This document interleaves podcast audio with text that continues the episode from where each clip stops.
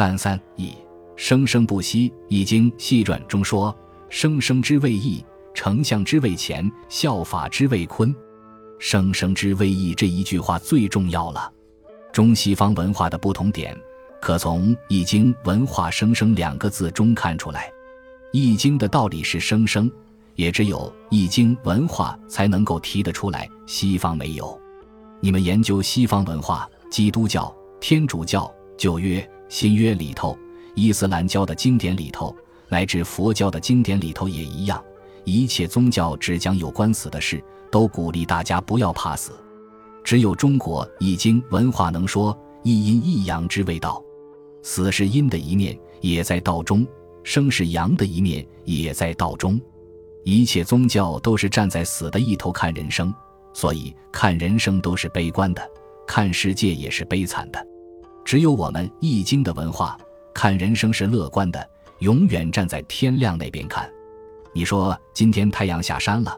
他看是夕阳无限好，只是近黄昏，过十二个钟头，太阳又从东边上来了。这种生生不已，永远在成长、成长、成长。所以我常说，倒霉的人，他的好运气就要来了。为什么呢？因为易经不是说生生之谓易吗？没倒过就是好运，这是循环的道理。大家倒霉一来就怕了。如果这样。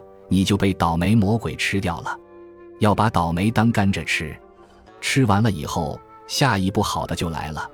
所谓生生之谓，已是中国文化特殊的哲学观点，全世界文化都没有这种观点。所以我说，只有中国文化敢讲先有的生命可以修到长生不死，这便叫做神仙。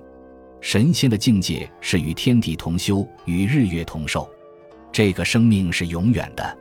生生之谓易，再加上丞相之谓乾，效法之谓坤，三句话连起来，就可以体会出这个本体的功能，道的功能了。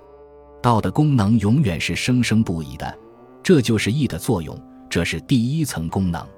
丞相之谓乾，乾代表天，构成了第一个现象。所谓天，就是太空、虚空的整个现象，也包括天体上的太阳、月亮、星辰系统等。这是第二层功能，效法之谓坤，跟着天体的法则而形成这个地球，才有了我们人类世界的乾坤。这是第三层的功能，这也就是老子思想所根据的道生一，一生二，二生三，三生万物，以及所谓的生生不已。在老子的思想中，道是一个名称，是假设的，不可见、不可知、不可说的。道在哪里可以见到呢？藏诸用。在用上见到它的体，那么什么是它的用呢？生生之谓易，道永远是生生不已的。道一动就是一，一当中就有二，一动就有阴有阳，就有正面、反面出来了。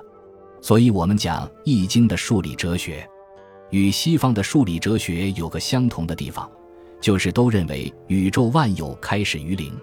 零是什么意思？零就是一个圆圈，没有数。但大家不要误会了，没有数并不是了无一物，它却是无限的数、无量的数、不可知的数、不可见、不可近，乃至无量无边，这就是零。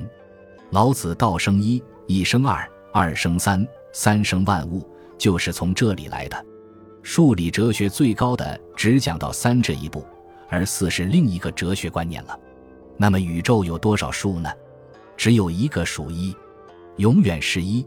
一加一叫做二，一加二叫做三，到了十又是一个一，到了百又是一个一，到了千又是一个一，到了万还是一个一，永远是个一，没有二，二是假定的，这就是数的道理。道生一，一生二，二生三，三生万物。所以丞相之谓乾，效法之谓坤的一切道理都在其中了。选自《易经细传别讲》。